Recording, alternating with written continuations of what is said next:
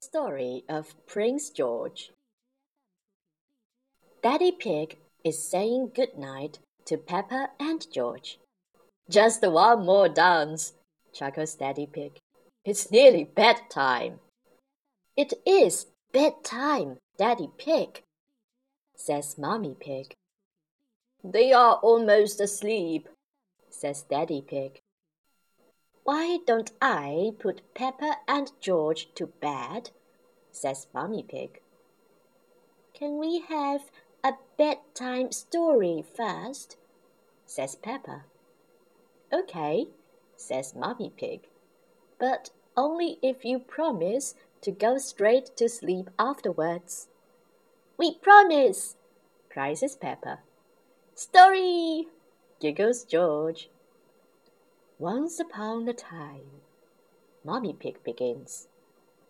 There was a fairy tale castle the castle was home to a brave prince called George and a clever princess called Peppa. Prince George and Princess Peppa spent their days exploring the castle.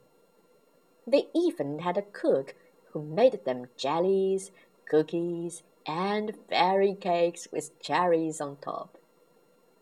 Prince George and Princess Peppa always ate everything. When they were finished exploring and eating, Prince George and Princess Peppa summoned the royal wizard. The wizard wore a cloak covered in stars.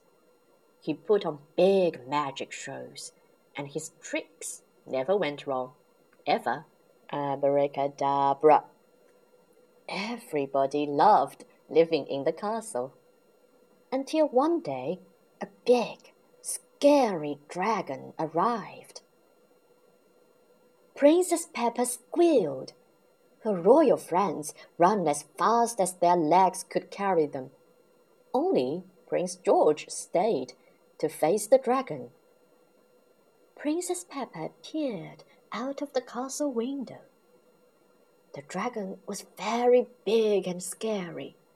She hoped it wouldn't eat Prince George.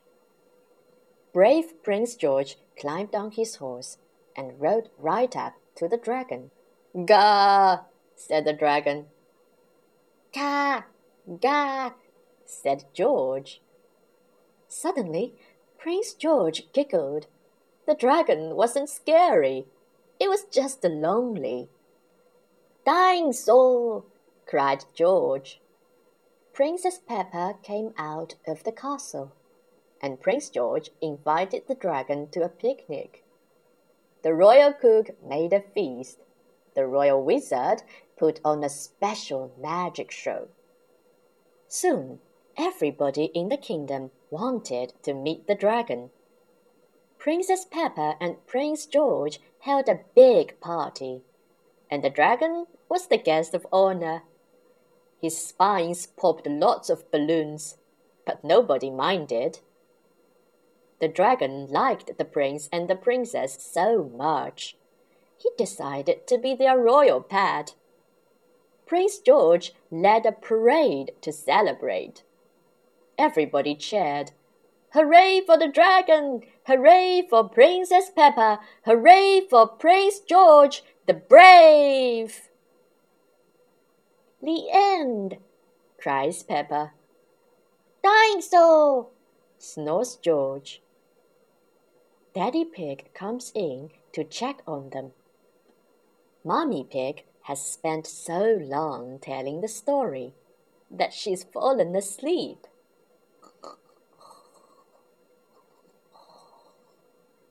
Good night, Mommy Pig.